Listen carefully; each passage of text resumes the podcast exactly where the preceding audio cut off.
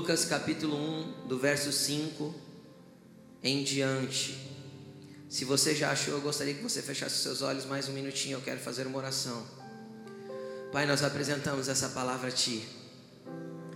Senhor, que ela possa orientar, instruir, confrontar, alinhar, trazer aquilo que é do Teu reino para as nossas vidas. Que ela possa, Senhor, derrubar, mas construir, Senhor. Ferir, mas curar. Que ela possa trazer bálsamo e trazer vida, Pai que ela possa ser uma espada penetrante de dois gumes que vai até o mais profundo de juntas e medulas, alma e espírito. Que ela possa literalmente discernir os pensamentos e as intenções dos nossos corações e ela, ela possa, Senhor, nos trazer ao centro da tua vontade, Pai. Em nome de Jesus. Amém. Diz assim o texto: No tempo de Herodes, rei, de, de rei da Judéia, Havia um sacerdote chamado Zacarias que pertencia ao grupo sacerdotal de Abias. Sua mulher também era descendente de Arão. Ambos eram justos aos olhos de Deus, obedecendo de modo irrepreensível a todos os mandamentos e preceitos do Senhor. Mas eles não tinham filhos, porque Isabel era estéril e ambos eram de idade avançada. Certa vez, estando de serviço seu grupo, o grupo da linhagem da ordem de Abias, Zacarias estava servindo como sacerdote diante de Deus. Ele foi escolhido por sorteio, de acordo com o costume do sacerdócio, para entrar no santuário do Senhor e oferecer incenso. Chegada a hora de oferecer incenso, o povo todo estava orando do lado de fora. Então um anjo do Senhor apareceu a Zacarias, à direita do altar do incenso. Quando Zacarias o viu, perturbou-se e foi dominado pelo medo. Mas o anjo lhe disse: Não tenha medo, Zacarias. Sua oração foi ouvida. Isabel, sua mulher, dará à luz um filho, dará a você um filho, e você lhe dará o nome de João. Ele será motivo de prazer e de alegria para você.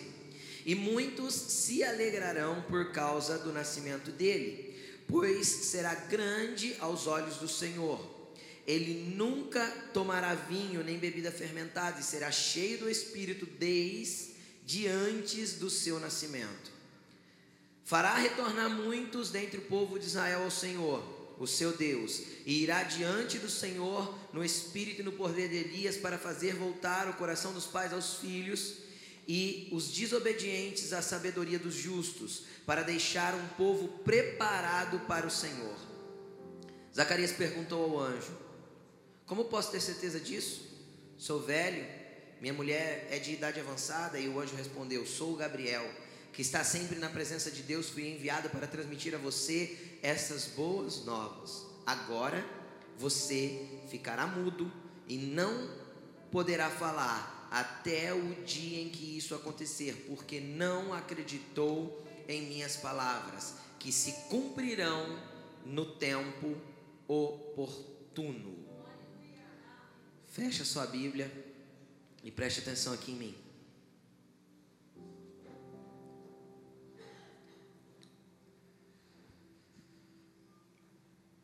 O Senhor colocou no meu coração para falar uma coisa que às vezes você já ouviu falar, mas você não entende bem. Ou às vezes você entende bem, mas você vai ouvir de novo. Nós vamos falar nessa manhã a respeito de cargo e encargo. Esse texto que nós lemos fala a respeito de Zacarias. Zacarias era um judeu da linhagem de Arão. Automaticamente ele era um sacerdote, por ser descendente direto de Arão, irmão de Moisés. E Zacarias viveu num tempo muito, muito peculiar, muito diferente, o tempo da chegada do Messias, e ele pôde ser o pai, o gerador de João Batista, que o pastor Júnior comentou tanto a respeito dele ontem. E é muito interessante quando a gente olha para tudo que Zacarias fazia. Zacarias era uma pessoa que cumpria ritualmente tudo aquilo que lhe era estabelecido, e ele cumpria piamente com toda a organização, ordem e de forma irrepreensível o cargo que lhe era concebido de forma geracional. Por ser descendente de Arão, ele tinha uma incumbência, um cargo que estava sobre a vida dele, independente de qualquer coisa. E assim ele era um sacerdote. Um sacerdote que, devido ao número de descendentes de Arão já no tempo de Jesus, era escalado por turnos que foram determinados lá atrás, no tempo da volta do exílio da Babilônia. Segundo a linhagem dos descendentes de Arão, e Zacarias fazia parte da ordem de Abias. Abias era um homem, um sacerdote lá do tempo da volta do exílio. E Zacarias era descendente dele. Então era uma escala, e de tempos em tempos, e a Bíblia não descreve de quanto em quanto tempo, então ele ia para o templo para cumprir o seu período sacerdotal e a sua escala dentro daquilo que era para ser feito. E havia tantos sacerdotes ali devido ao número de pessoas que eles eram estabelecidos por sorteio para fazer algumas coisas, porque não dava para pôr todos para fazer tudo. E nesse dia a, sorte caiu sobre Zacarias e ele entrou no lugar santo para oferecer incenso. E o que eu posso ver aqui, o que eu acho muito interessante, o que eu quero começar a mover dentro desta palavra, que eu vejo a igreja do nosso tempo muito parecida com a estrutura religiosa do tempo que Jesus viveu. Nós nos acostumamos a dar cargos para as pessoas para suprirmos necessidades que a estrutura da igreja exige. Nós nos esquecemos de buscar e vasculhar dentro das pessoas o que já foi depositado por Deus dentro delas. Então nós nos baseamos na, nos talentos e nas habilidades e nos dons que são manifestos através das vidas das pessoas e colocamos sobre as pessoas um cargo.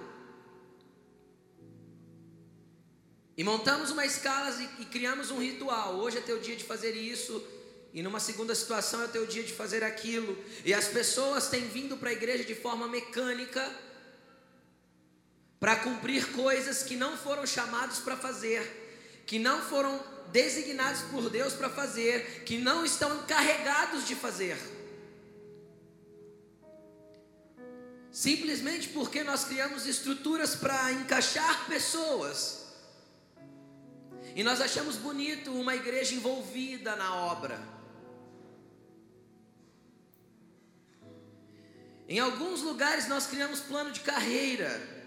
Um cargo que leva a outro cargo, que leva a outro cargo, que leva outro cargo até o São Pastor.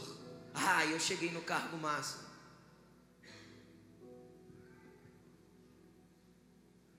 Pastor, não é um cargo, é um encargo. Se eu não fui chamado para ser um, não adianta eu tentar ser. Se Deus te chamou para ser um empresário, querido, e gerar riquezas para o reino, não adianta você querer ser pastor. Se Deus te chamou para ativar pessoas de forma que ninguém veja, não adianta você querer estar no púlpito. É necessário que você comece a entender o que existe liberado por Deus dentro da sua vida, aquilo que Deus tem enchido você e carregado você para que você flua na presença dEle.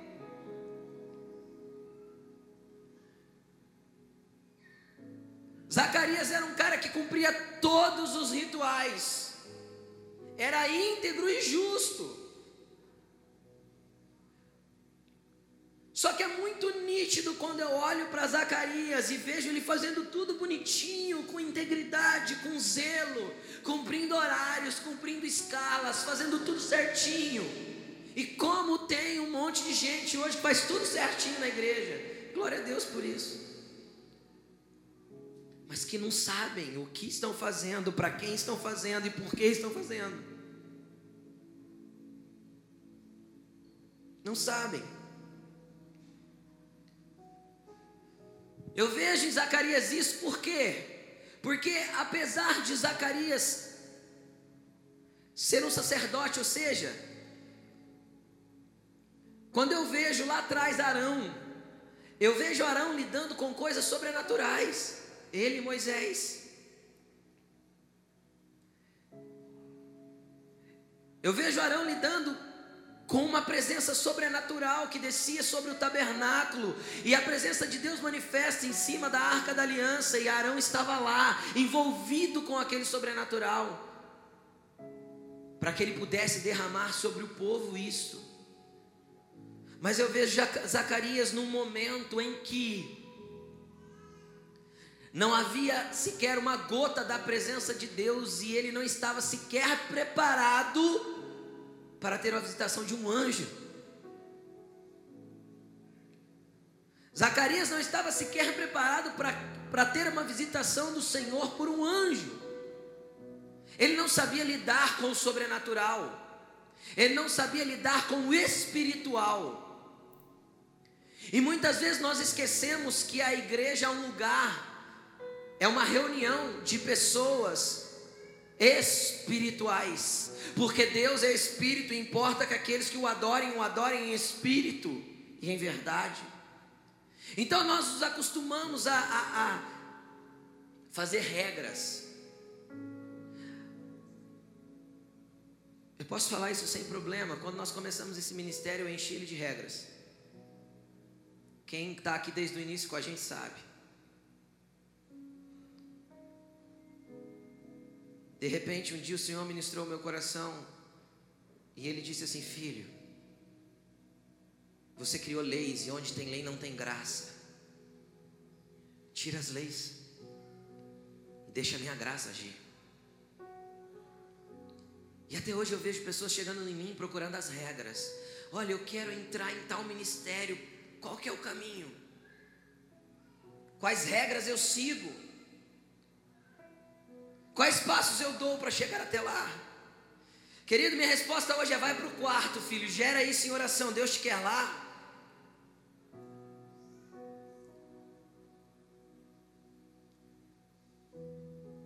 Porque enquanto nós estabelecermos cargos, nós vamos perder encargos.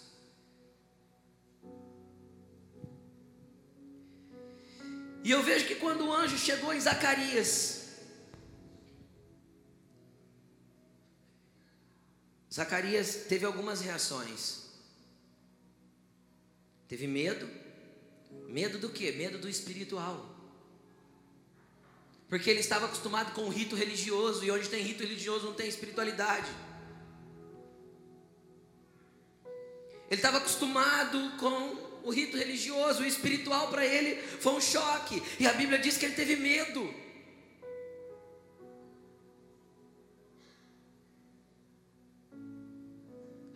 Na, lá em 1 João, no amor não há medo.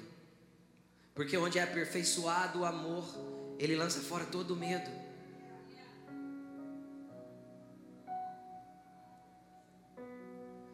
Zacarias era um homem íntegro. Deus o escolheu para gerar uma geração esquisita, uma geração estranha. Eu fico imaginando, nascendo um menino quando Zacarias já era velho. Cara, isso é uma felicidade incrível. O anjo disse isso, vai ser, esse menino vai ter muita alegria para você. Uma pessoa que não pôde gerar filhos na velhice, gerar um filho, uau.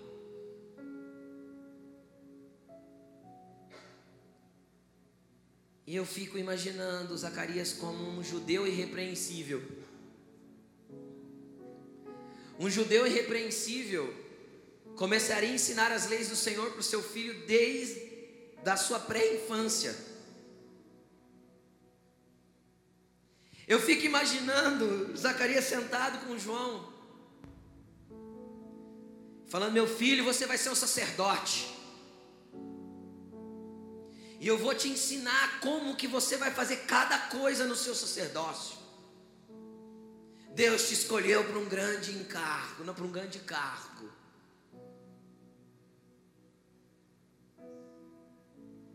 E eu fico imaginando Zacarias depositando ali o que ele tinha. A nível natural, a nível de conhecimento, a nível lei, ele foi depositando sobre a vida de João Batista, porque isso era incumbência do pai judeu.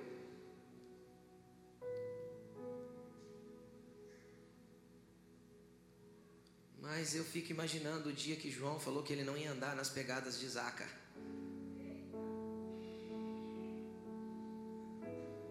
Eu fico imaginando o dia que o Espírito começou a borbulhar em João que ele seria outra coisa. Eu fico imaginando um sentimento de doideira, frustração, indignação que foi surgindo no coração de Zacarias por olhar aquele menino, ver ele cheio do Espírito, mas por que ele não quer fazer do jeito que tem que ser feito?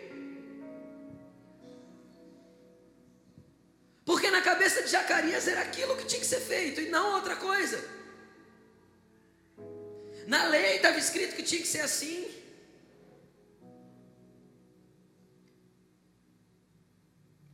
E eu não sabia a história que o pastor Júnior encontrou ontem, que ele foi morar lá com os outros caras lá, outra linhagem de judeus, eu não lembro o nome, não decorei.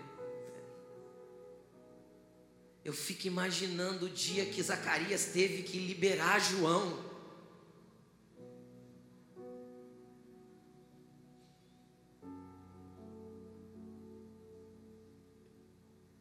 É uma coisa incrível, mas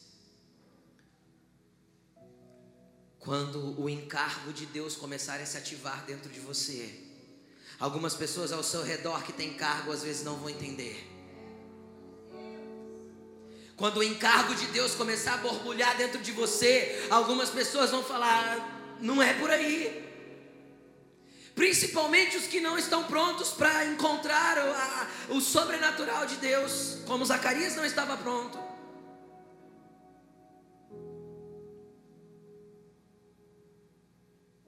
João contrariava todas as expectativas.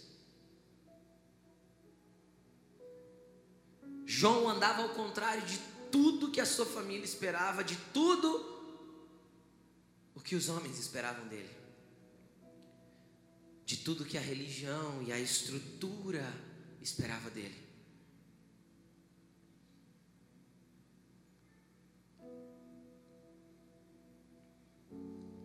Eu fico imaginando como o pastor Júnior falou ontem. O dia que Deus revelou a João quem ele era. O interessante é que quando João for ser batizado, batizado no sentido de dar um nome, foram dar o um nome para ele. Lá no versículo 59 de Lucas 1 diz que quiseram dar o nome para ele de Zacarias, mas João ainda estava, é, Zacarias ainda estava mudo.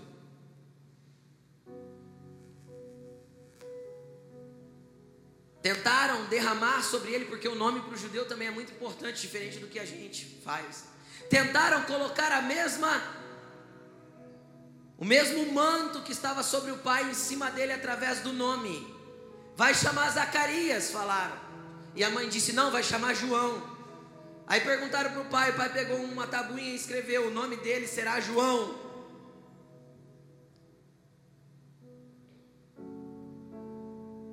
E João recebeu uma identidade, essa identidade, apesar de Zacarias ter posto fundamentos em João, essa identidade de João foi gerada por Deus.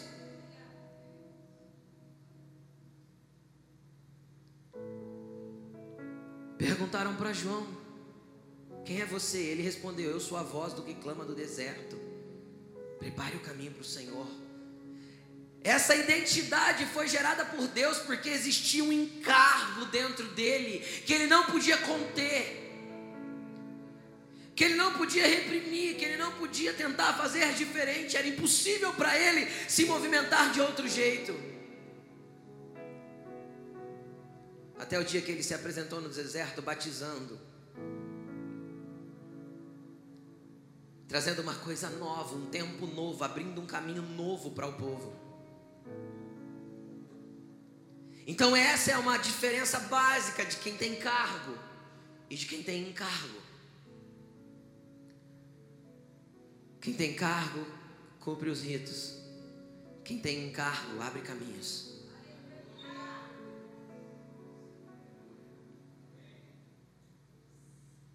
Aí a gente continua vasculhando a palavra.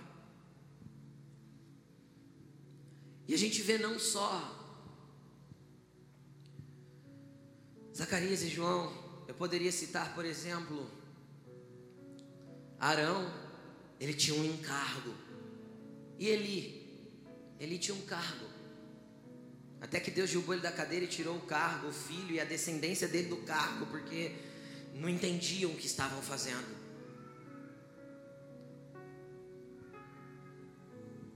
Eu poderia olhar e quero falar um pouco disso para Davi e Saul. Saul foi escolhido por Deus para ser rei. Se a gente ler a história de como ele foi procurar as jumentas, e Deus conduziu ele até Samuel, Samuel já esperava ele, e preparou uma comida para ele, profetizou e liberou sobre a vida dele, e ele saiu dali, ele foi cheio do Espírito Santo, e a Bíblia diz que ele estava entre os profetas e profetizava. Só que quando ele assumiu o papel dele, daquilo que ele tinha que fazer, ser rei, a hora que ele assumiu o ministério dele, ele entendeu aquilo como um cargo, e ele deixou de lado o que Deus tinha liberado sobre a vida dele. Só que dentro da mesma geração, Deus começa a levantar Davi.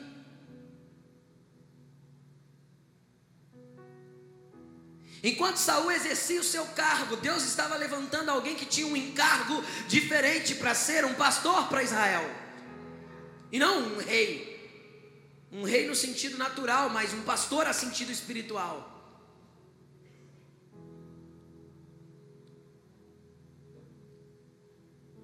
E quando eu olho para a trajetória da vida de Davi, eu vejo Davi muito atento a uma coisa que faz com que nós venhamos usar o nosso encargo da maneira que Deus quer que nós usemos.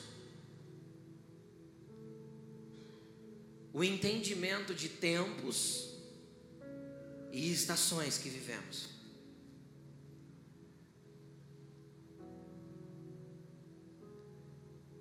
Davi, ele começou como pastor de ovelhas do pai. Pastor de campo, aquele que mexe com animal mesmo.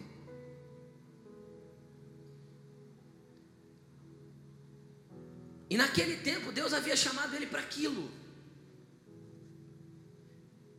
E ele fazia aquilo, ser pastor de ovelhas, cheio do Espírito Santo. A Bíblia diz que ele matou um leão e um urso para defender as suas ovelhas. Um menino fazer isso? Só cheio do Espírito Santo. Então, meu querido, você tem que começar a entender que não é porque Deus começou a liberar um encargo sobre a sua vida que você já tem que sair procurando as plataformas e os lugares de, de que te alavanquem, nem pessoas que te façam contatos e te proporcionem ou te façam ter visibilidade. Se nós formos encarregados de alguma coisa, mas nós tentarmos por meios humanos alcançar aquilo que Deus colocou em nós, vai dar tudo errado. Às vezes Deus liberou uma promessa que você será usado, conhecido, influência, ou sei lá qual foi a palavra que Deus pode ter liberado para você, para começar a te encarregar de alguma coisa.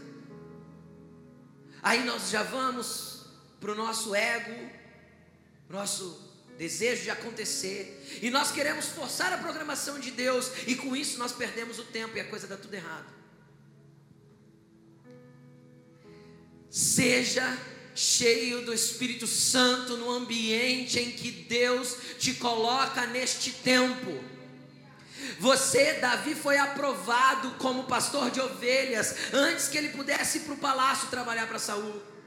Quando ele chega lá na batalha, ele não foi para a batalha para matar Golias, ele foi para a batalha para levar pão e queijo.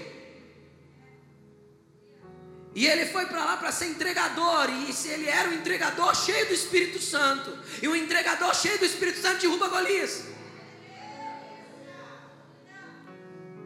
Mas ele não foi lá para aparecer nem para derrubar ninguém, ele foi entregar pão, entregar queijo e levar algumas especiarias e pegar notícia dos irmãos. Ele estava obedecendo o pai. Gessé.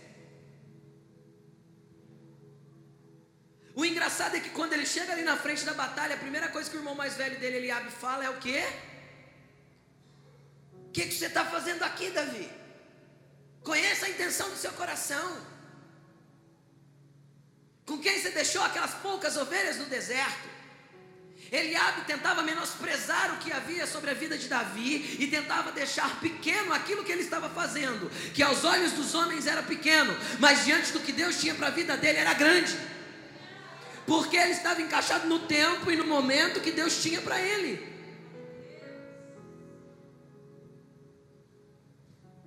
Com quem você deixou aquelas poucas ovelhas no deserto? Davi deixou alguém encarregado. Sabe por quê? Porque quando Deus mover a sua esfera ministerial, mover o seu encargo para um lugar diferente, você terá deixado estruturas para cuidar daquilo que foi construído por você antes. Davi não deixou as ovelhas abandonadas, não deixou. Ele tinha alguém para pastorear as ovelhas que até então eram incumbência dele, até aquele tempo. E quando Deus moveu o tempo, ele derrubou Golias. E foi chamado para ser arpista real.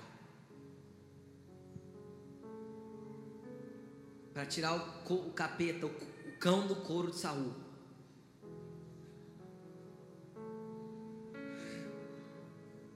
Deus moveu a esfera daquilo que Deus estava estava fazendo na vida dele, Deus moveu. O tempo foi de Deus, o jeito foi de Deus, o momento foi de Deus. Davi não forçou nada, Davi não especulou, Davi não buscou, Davi não tentou. Pelo contrário, quando quando Saul ofereceu a sua filha Mical em casamento para ele, ele falou assim: "Eu não tenho condições de ser genro do rei. Eu não posso.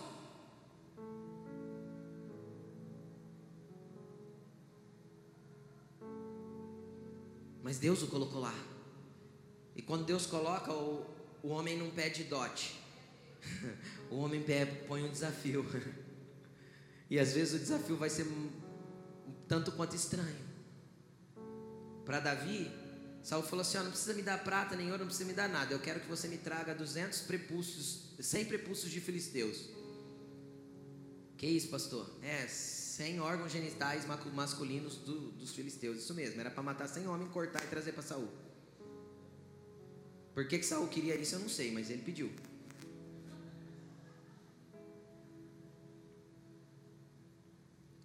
Davi trouxe um saco com 200. Botou aí. Por quê? Que ele conseguiu matar 200 filisteus e trazer, porque ele estava no tempo de Deus, encaixado no que Deus queria, cheio do Espírito Santo para fazer isso. E isso foi a porta que abriu ele ser genro do rei. Então, de pastor, ele passou para arpista, de arpista, ele passou para general do exército de Saul. Davi, da Saul matou milhares, mas Davi seus dez milhares. Bom, aí você já conhece a história. Se não conhece, lê a Bíblia. Pode ler primeiro, segundo Samuel, você vai conhecer. Mas eu não quero falar exatamente sobre esses tempos de Davi, só dei isso para você entender que não adianta você forçar o encargo que Deus coloca sobre a sua vida. Você tem que deixar Deus mover isso, que no tempo certo as coisas vão acontecer do jeito dele e não do teu jeito. Abra sua Bíblia comigo, ou se você não quiser abrir, nós vamos colocar no telão. Em 1 Samuel 11. Antes de lermos, olha aqui para mim, antes de lermos, olha aqui para mim. Depois disso que eu contei, Saul se tornou general. Depois que ele se tornou general, líder de um, de um pelotão do exército de Saul, Saul começou a persegui-lo e ele se tornou, ele começou a vaguear de um lugar para outro, morou até um tempo na terra dos filisteus, até o momento que, que Deus fez com que Davi fosse rei. Davi teve a oportunidade de forjar a programação e fazer do jeito dele duas vezes. Davi teve Saul na mão duas vezes para falar assim: olha, agora eu me torno rei. Eu tenho uma promessa. Eu tenho um encargo. Olha essa oportunidade que ótima. E quantas vezes a gente pega oportunidades que nos oferecem só porque elas parecem bonitas e propícias para o momento. Mas não é a oportunidade que Deus quer que você pegue. Mesmo parecendo que brilha como ouro, você deve orar e às vezes Deus vai falar: não faça. Joabe falou para Davi: Davi, mata esse cara, é o teu inimigo. Mas ele preferiu não, ele deixou Deus mover no tempo dele. E Davi se torna o rei. Estabeleceu o seu reino, conforme a promessa de Deus, conforme o encargo que Deus derramou sobre ele. E Davi construiu um palácio para si, Davi construiu um tabernáculo para a arca. E Davi trouxe a arca, tentou trazer primeiro de um jeito que não era o jeito de Deus, deu errado. E aí ele trouxe a arca e ele estabeleceu a adoração ao lado do seu palácio, em Jerusalém. Quem trabalha na área da oração deve conhecer bem essa, esse, esse espaço da Bíblia. E tudo estava muito lindo. Um reino estabelecido, um palácio construído, um tabernáculo de adoração erguido, uma estrutura dentro da adoração toda estabelecida.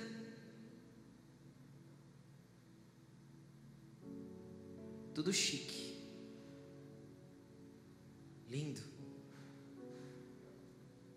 E quantas vezes os ministérios nossos chegam a esses lugares que parece que tudo está grande, lindo, bonito, acontecendo, e a gente está feliz. Porque é bom quando Deus nos leva na onde Ele quer que a gente vá. Aí acontece algumas coisas do tipo que aconteceu nesse texto que nós vamos ler, olha, vamos ler aí.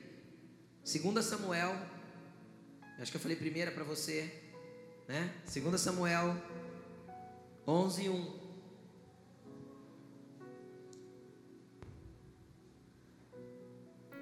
Tá no telão ou não? Então vamos ler no telão, vamos lá. Na primavera, época em que os reis saem à guerra, ou saíam à guerra, Davi enviou para a batalha Joabe com seus oficiais e todo o exército de Israel. Eles derrotaram os amonitas e cercaram Rabá, mas Davi permaneceu em Jerusalém. Uma tarde, Davi levantou-se da cama e foi passear pelo, pelo terraço do palácio. Do terraço, ele viu uma mulher muito bonita tomando banho e mandou alguém procurar saber quem era ela, quem, é, quem era. E disseram-lhe: É Betseba, filha de Eliã, mulher de Urias, o Itita. Até aí só. Volta para cá, fecha sua Bíblia, preste atenção aqui em mim.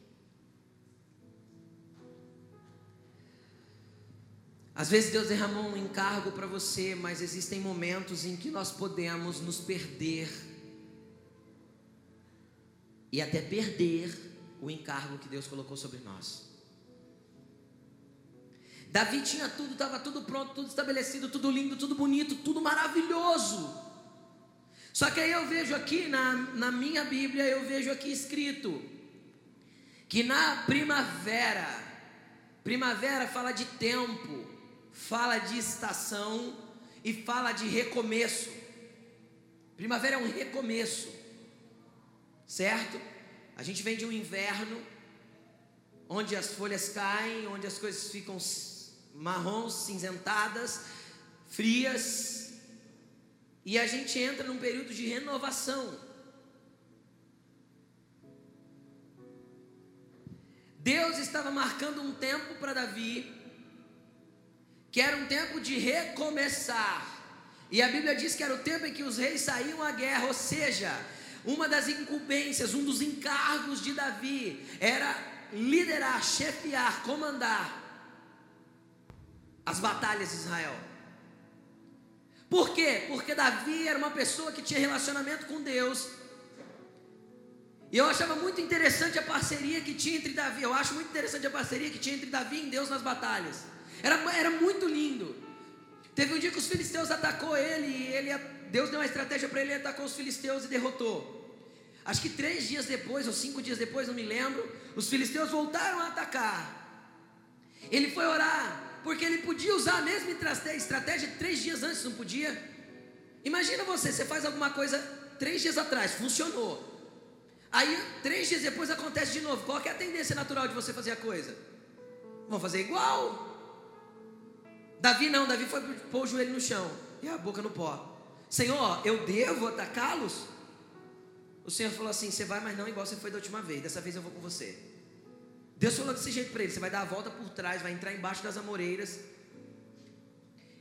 E você fica ali escondido e deixa eles passarem. Quando você ouvir por cima da copa das árvores um barulho das copas se movendo, sou eu que estarei passando e indo à sua frente. Então você sai à batalha, porque eu te darei eles nas suas mãos. Deus mudou a estratégia todinha três dias depois. Então esse encargo estava sobre Davi de ouvir Deus, de como ir para a batalha. E Davi havia vivido um período aí sem guerras. Foi o tempo que ele construiu o palácio, foi o tempo que ele estabeleceu o tabernáculo. Deus preparou um tempo de paz para Israel, para que algumas estruturas fossem levantadas. Então Deus proporciona para nós esses tempos de bonança, onde nós vamos colocar ordem em coisas que estavam desorganizadas. A arca não tinha que estar na casa de Obed-Edom. A arca tinha que estar em Jerusalém, o lugar que Deus escolheu para ela estar.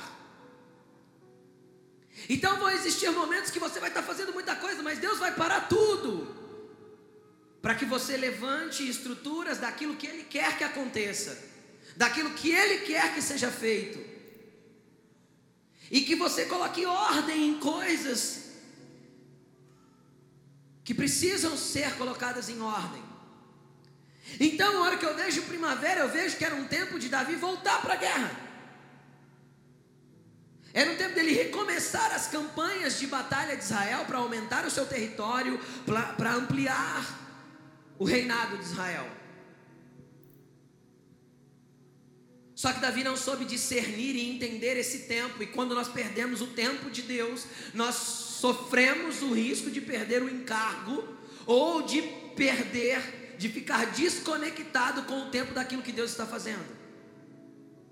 A gente vê aqui que Davi ficou no palácio e mandou Joabe, todos os seus oficiais e todo o exército para a guerra.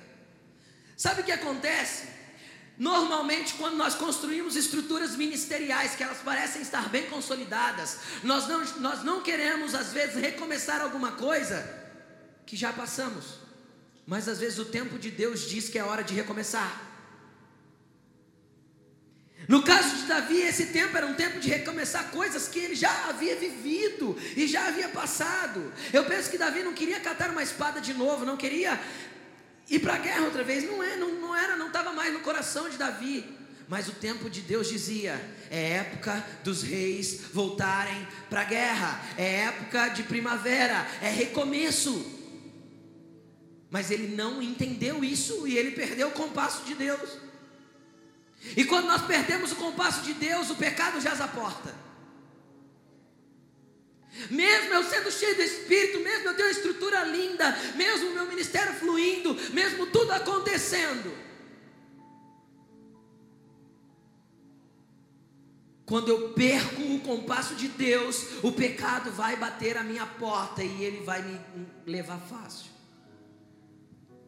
Davi tinha toda uma estrutura, meu palácio, meu tabernáculo, e eu penso que Davi pensou: se eu for para a guerra, como eu vou adorar? Como eu vou poder pegar a minha arca e ir para a presença, a minha harpa, e ir para a presença da arca e adorar o meu Deus?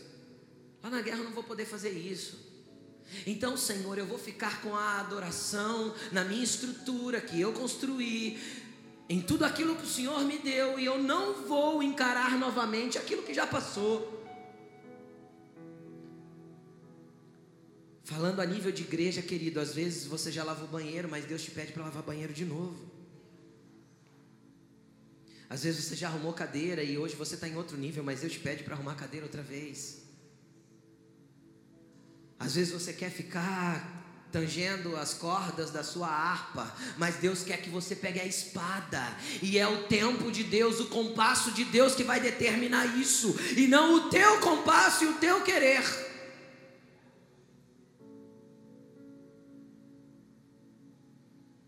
Tem coisas que você precisa recomeçar, recomece. Mas entenda o compasso e o tempo daquilo que Deus está determinando para a sua vida, para o seu ministério. Aí Davi, o que, que ele fez? Bom, já que eu estou com a estrutura toda pronta, mas tem uma guerra e eu preciso batalhar, vou mandar um representante. Joabe, ninguém melhor que o general, né?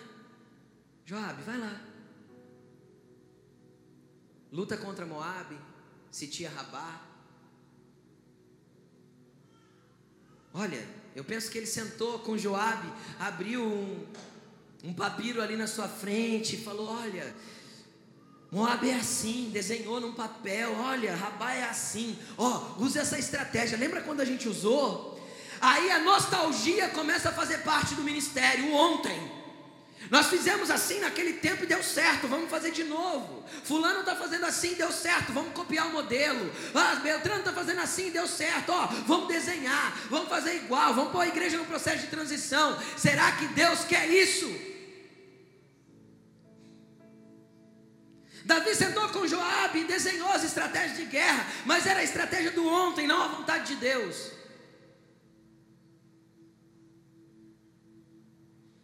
E mandou o representante, vai lá, Joabe. Joabe foi, o exército foi, os oficiais foram. Mas Davi ficou aonde? Em Jerusalém. Ele ficou com a sua harpa. Ele ficou com o seu palácio. Ele ficou com a estrutura. Ele ficou com aquilo que já estava construído, já estava pronto, já estava funcionando, mas às vezes não era onde Deus queria que ele estivesse. Às vezes não, não era. Aí eu acho interessante que a Bíblia diz que numa tarde ele levantou da cama. Sabe o que é isso? é usar, começar a usar a estrutura para o seu próprio prazer. Já que o palácio está pronto, Joabe está na guerra, Jerusalém está guardada, o que, que eu faço? Eu vou dormir. E quando nasce uma sonolência espiritual, já é uma prova da perca do tempo e o seu encargo está sendo colocado em risco.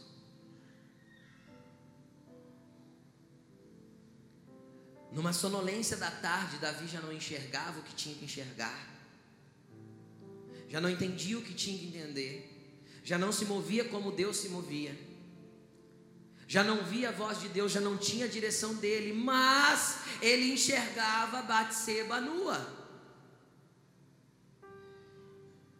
Os olhos de Davi começaram a sair do que era de Deus e começaram a entrar no pecado, porque ele perdeu o tempo e o momento daquilo que Deus estava fazendo. E ele começou a usar a estrutura para o seu próprio benefício, tanto a sua estrutura militar, como a sua estrutura de palácio, como a sua estrutura de adoração, em prol de si mesmo.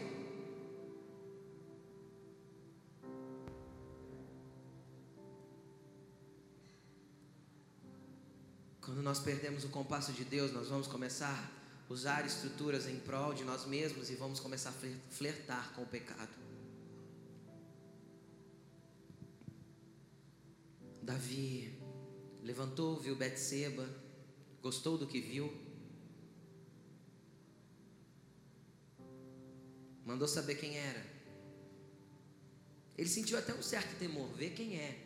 Ou seja, eu acho que a ideia principal era: se ela for casada, beleza, ela é casada. Mas não foi isso que aconteceu. Porque um abismo chama outro. E a perca do compasso vai fazer nós perdermos o encargo. Nesse tempo, nesse momento, Davi saiu do encargo e se colocou no cargo. E como rei, o cargo dele permitia dar ordens. Vocês conseguem me entender? Traz a mulher. Mas ela é casada, mas traz, eu sou rei, eu mando. Eu mando nesse lugar. Mas traz a mulher. Davi perdeu o encargo, se colocou no cargo e foi usar o cargo. Tudo porque ele perdeu o compasso, o tempo e porque ele ficou em Jerusalém. E agora eu quero fazer, para finalizar, eu quero fazer um link com você sobre ele ficar em Jerusalém. E aí é o que tem a ver com essa conferência. Ele ficar na estrutura, envolvido com cargos, enquanto ele abandonou o que era encargo que estava sobre a vida dele. Queridos, quando nós olhamos para a palavra e nós vemos, nós enxergamos na palavra diáconos, presbíteros, mestres, pastores, evangelistas, profetas, apóstolos. Isso não são cargos. Isso são encargos. A partir do momento que eu começo a usar isso para o meu próprio prazer, ou usar como um cargo para dar ordens, porque afinal eu tenho cargo. Ou quando eu começo a almejar isso, não pelo que tem dentro de mim, mas porque a estrutura parece que é mais bonito. E a gente, a gente às vezes coloca até assim, ó, apóstolos, profetas, evangelistas, pastores e mestres. Esse é o desenho mais ridículo que se pode ter. Por quê? Porque na verdade são apóstolos, profetas, evangelistas, pastores e mestres. É um corpo. E se eu entendo o meu encargo, eu não vou ficar dando piteco no ministério do meu irmão, porque o ministério do meu irmão ele está encarregado de fazer, e o meu eu. Toda a igreja deve servir, mas os diáconos têm um encargo de serviço. Aqueles que foram chamados para isso. Toda a igreja deve evangelizar, palavras de Jesus. Toda igreja deve evangelizar, é um mandamento. Mas os evangelistas têm um encargo para isso. E um não é melhor que o outro. Só se complementam dentro do corpo, se interligam, formam uma massa, uma ação, um corpo que se movimenta organicamente para ser aquilo que o Senhor quer que a igreja seja. O problema é que a gente aspira, ser diácono, depois eu me torno, sei lá, evangelista, aí eu passo para sei lá, presbítero, aí eu me torno pastor. Não é uma cadeia de promoções e aspirações.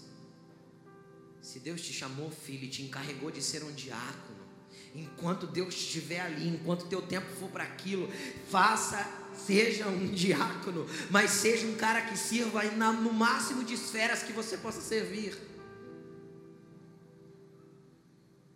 Quem dera eu, eu conseguisse enxergar diáconos nos nossos dias como Estevão foi.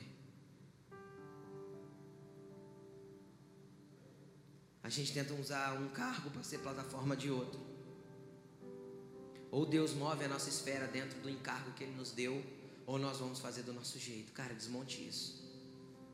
Não é tempo mais da igreja ser assim.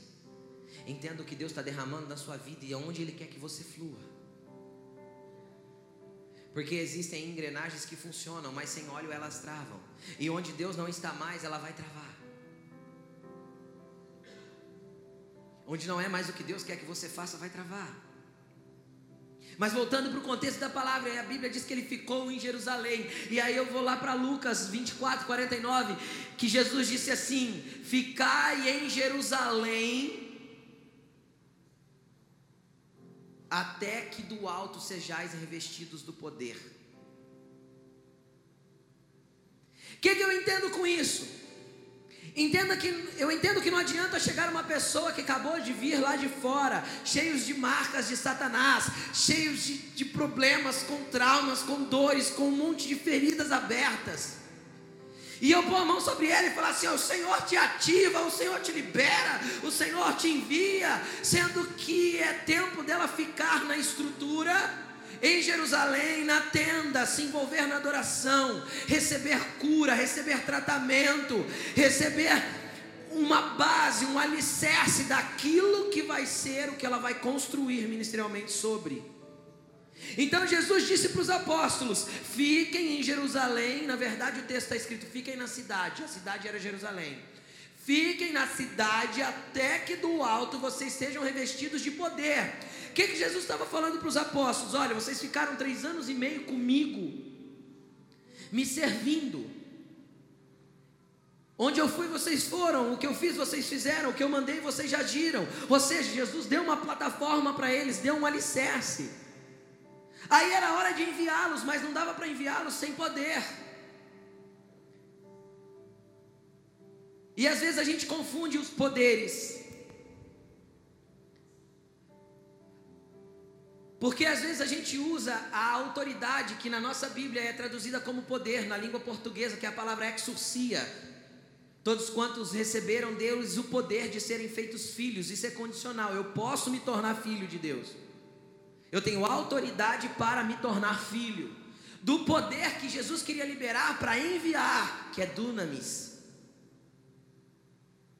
E às vezes a gente usa da autoridade para enviar alguém sem dunamis. Vai porque foi enviado pela autoridade, mas não está indo debaixo do poder, ou seja, dentro do tempo, do compasso e daquilo que foi liberado pelo céu. Jesus olhou para os apóstolos, eles estavam com o alicerce pronto, mas o encargo do céu ainda não tinha descido, porque o Espírito não, não tinha como ativá-los ainda. Não havia dunamis sobre eles para eles irem. Vocês conseguem entender? Então, por isso é tão importante entendermos os tempos, porque às vezes você está fora do tempo, e você está indo só porque te foi dado autoridade, poder de ir, exorcia. Mas você não pode ir só sob a autoridade, você tem que ir debaixo do poder, com a autoridade que te foi liberada. Então Jesus falou para eles: fiquem em Jerusalém. Davi ficou em Jerusalém fora do templo, vocês entendem? Ele ficou na estrutura, na adoração, na cura, no envolvimento espiritual, fora do tempo que ele tinha que estar quando ele tinha que ter ido para a guerra. Então você precisa buscar de Deus, Senhor, que tempo estou vivendo, em que situação eu estou inserido. Porque às vezes você está ficando dentro quando Deus queria que você estivesse lá fora. Mas pastor, eu sou um músico, como que eu vou trabalhar lá fora? Cata o teu violão e vai para a praça, evangelizar e adorar lá na praça. Não almeje púlpitos e agendas, almeje almas.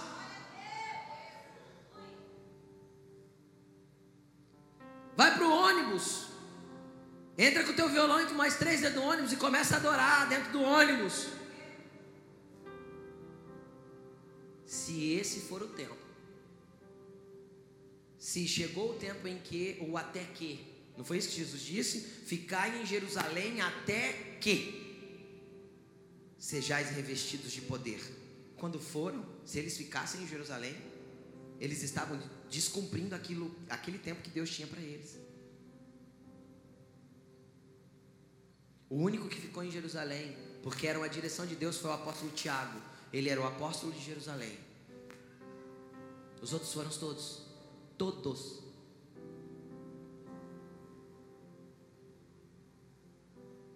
E aí eu vou para Atos 1,8 mas recebereis o poder ao descer sobre vós o Espírito Santo, e sereis minhas testemunhas. Ou seja, eles ficaram em Jerusalém até que foram revestidos do poder para ser testemunhas, não para ter cargos. Fiquem em Jerusalém até ser ungido como presbítero, fiquem em Jerusalém até ser ungido como evangelista, fiquem em Jerusalém até Filho, é até o encargo de Deus se liberar sobre a sua vida, até Deus que querer que você se mova. O tempo é dele, não nosso.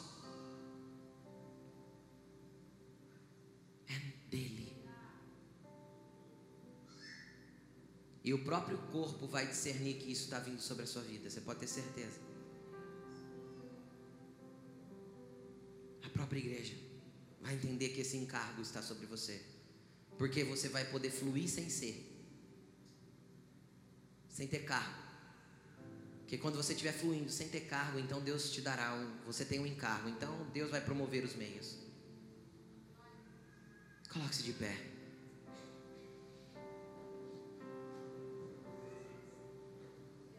És santo, Senhor. Pai, durante tanto tempo nós confundimos os, os cargos com aquilo que o Senhor tem derramado sobre nós. Tanto tempo nós usamos, Senhor, os, os cargos para tentar gerar encargos que o céu não liberou. Às vezes você é uma peça encaixada em lugar errado hoje. Como o pastor Júnior falou ontem, nós somos pedras da edificação da casa, e isso se faz juntos. Só que cada pedra tem o seu lugar. Num contexto de pedra é diferente de tijolos. E nós somos uma casa edificada em pedras, porque os tijolos são uniformes, todos iguais. E a nossa unidade não depende de uniformidade, nós somos unidos porque construímos a mesma coisa, mas somos diferentes uns dos outros. Então cada um tem o seu lugar no corpo e cada um é uma pedra específica em um lugar da casa. Procure entender de Deus qual é o tempo que você está vivendo, em qual lugar dessa edificação você tem que estar. Procure entender de Deus o que Ele tem para a sua vida, e não adianta você tentar bater de frente com aquilo que não é seu, tentar aprender um instrumento quando Ele não te chamou para tocar, tentar ser um pregador quando Ele te chamou para ser um intercessor. Comece a falar para o Senhor: Senhor, joga a luz dentro de mim, me faz enxergar o que eu tenho que viver e o que eu tenho vivido hoje me faz ver se eu estou desencaixado, mas eu quero entrar no compasso do céu, no tempo do céu, na ordem do céu, no momento do céu. Eu quero estar alinhado com o céu, eu quero andar na edificação daquilo que a tua igreja tem que andar.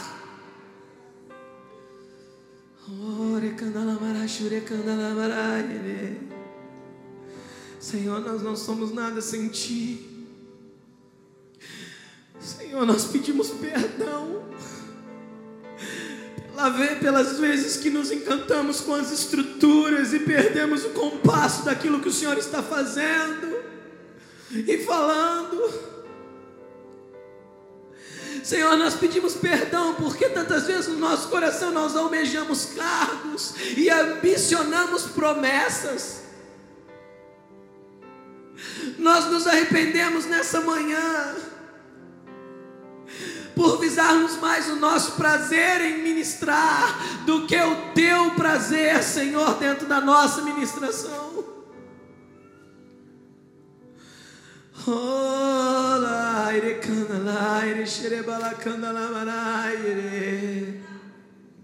Vem nos alinhar, Senhor, com teu propósito, com teu querer. Desperta a tua igreja para este tempo, Pai. Desperta a tua igreja para este entendimento, Senhor. Oh, lá, lá.